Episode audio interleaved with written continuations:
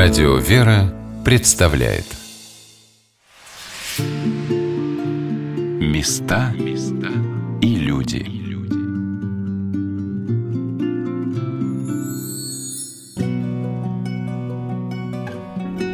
Дорогие друзья, я Юлия Бочарова.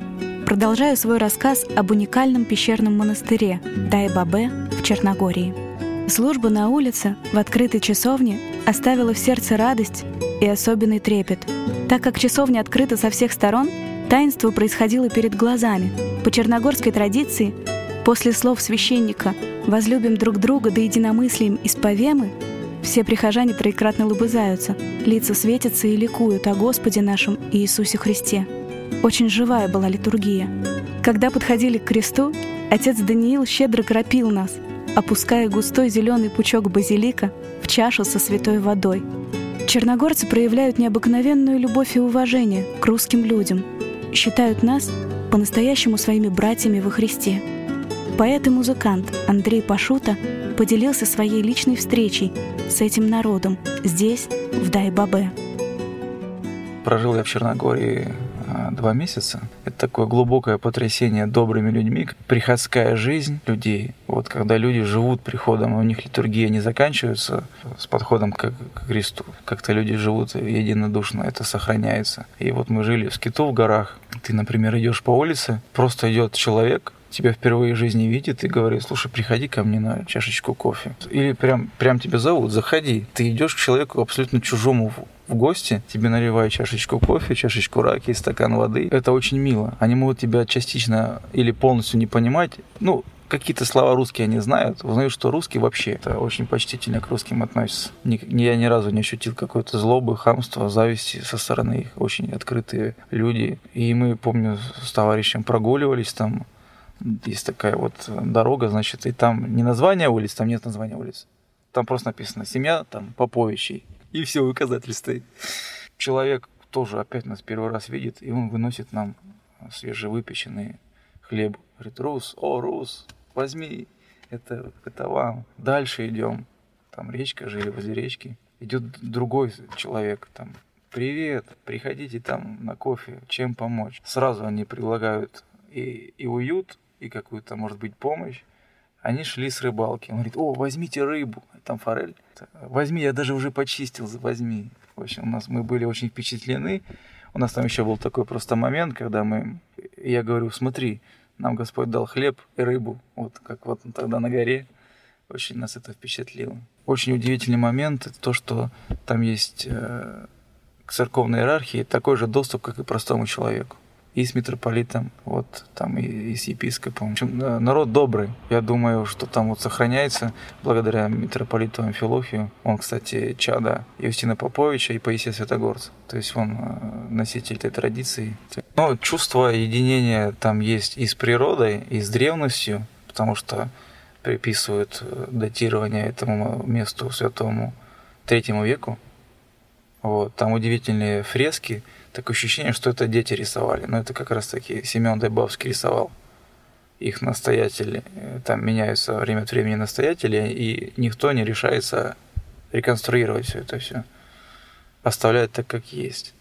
Там чувствуешь себя ребенком, чувствуешь, что ты пришел, ты там впервые в жизни. Э, это один из немногих пещерных, пещерных храмов.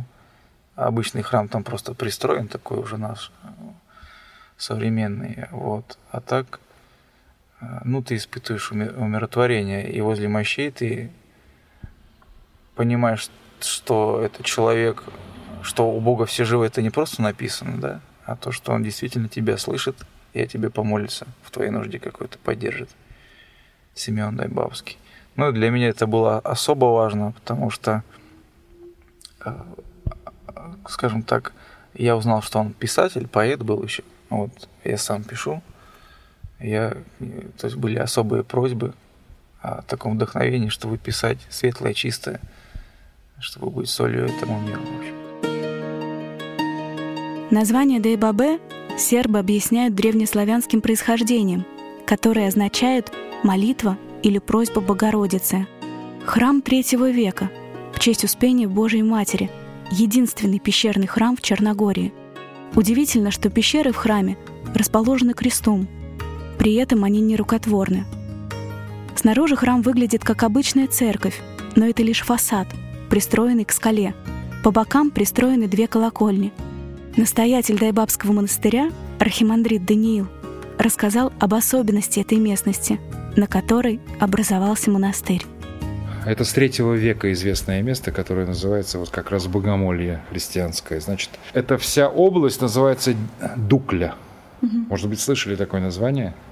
что означает как бы на сербском греческое название Диоклия. Здесь, в этом городе, в Подгорице, который сейчас называется, значит, этот город, да, название носит, на самом деле родился царь э, Диоклетиан, римский император, который был гонителем христиан. И самых жестоких, очень жестоких. И Диоклетиан, э, поскольку это была его родина, он здесь тоже жестокие очень гонения устроил. И людям, христианам уже как бы в то время бывшим, приходилось очень тяжело, они вынуждены были бежать из города. И они нашли это место, которое было испещрено пещерами различными. И здесь они как бы скрывались от этих гонений и служили свои службы Христу, литургии, богослужения. И это богомолье было известно с третьего века. Сюда люди приходили. То есть есть две части истории этого, этого места. Третий век и, собственно, девятнадцатый век. Сейчас в монастыре покоятся мощи святого преподобного Симеона Дайбабского, пострижника Киево-Печерской лавры, который подвязался в этих пещерах и стал основателем монастыря. На стенах пещеры я увидела росписи. Написанные они очень по-доброму, даже как-то по-детски – как оказалось, писал их сам преподобный.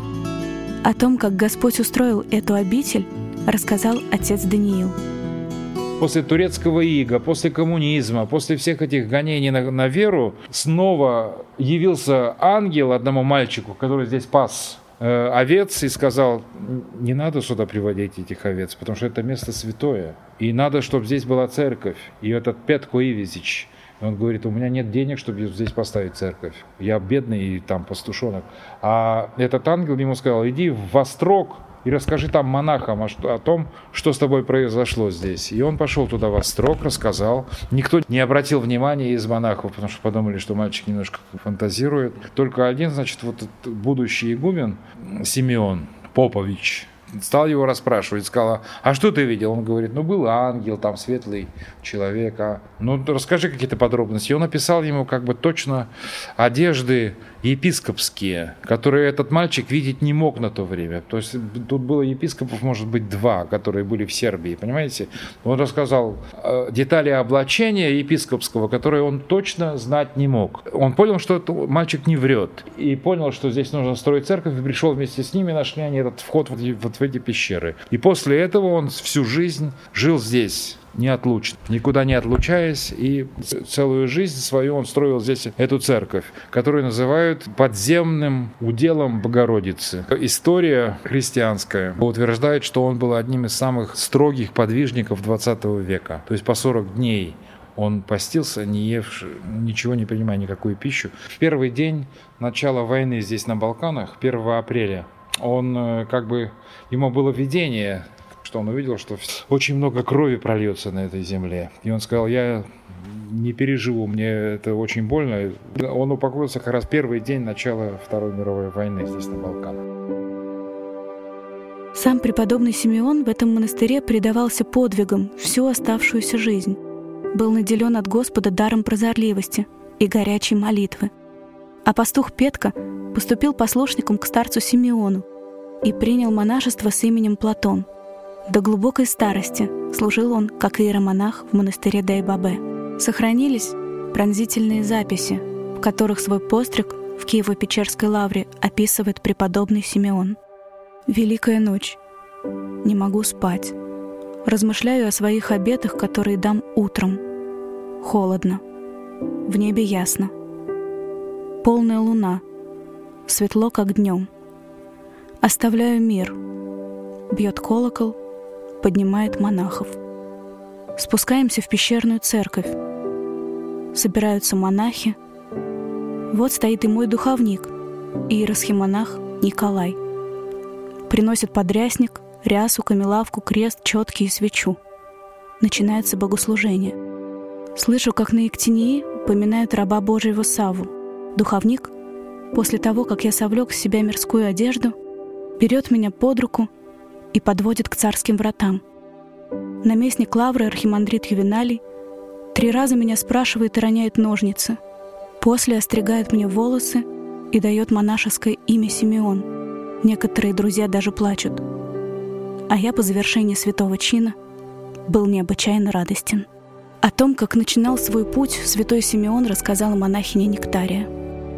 А, он практически наш современник, потому что он родился в конце XIX века, и многие люди, которые еще жили в наше время, они знали его при жизни и рассказывали истории какие-то с ним связаны. А преподобный Симеон в миру его звали Сава Попович. Он родился в бывшей черногорской столице Цетине 19 а, декабря 1854 года. Он очень рано осиротел, и его воспитывал дедушка Милан и брат, который был приходским священником. Он крестил маленького Саву и позаботился о его православном воспитании определил его учиться в монастырскую школу. Когда Сава подрос, встал вопрос о выборе его жизненного пути, и дедушка Милан хотел, чтобы он женился и взял на себя попечение об их большом имении.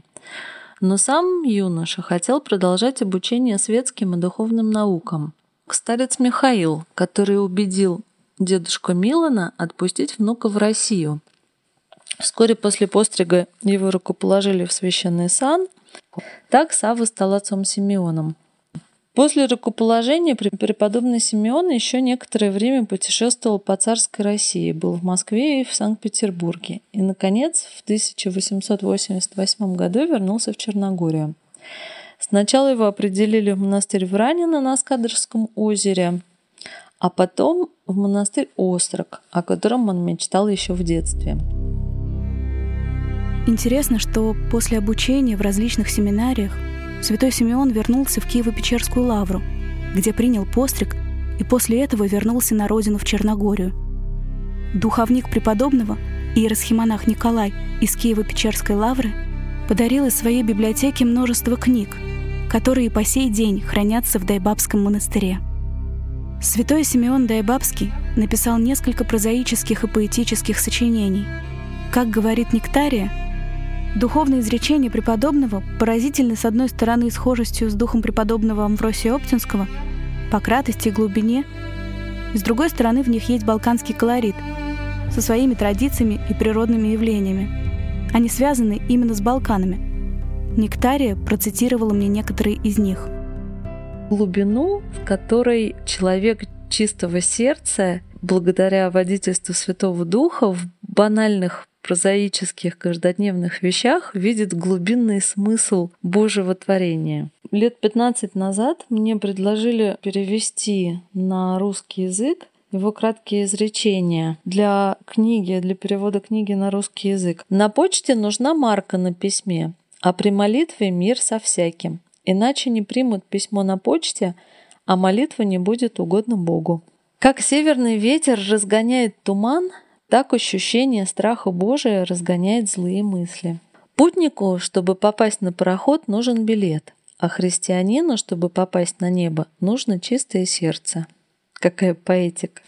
Маслине приятен приморский климат, а душе – богобоязненное общество.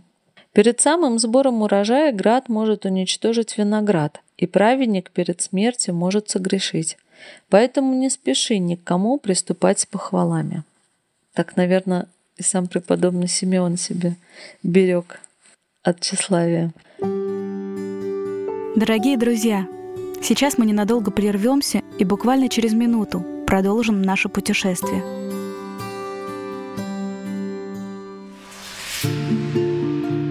Места и люди.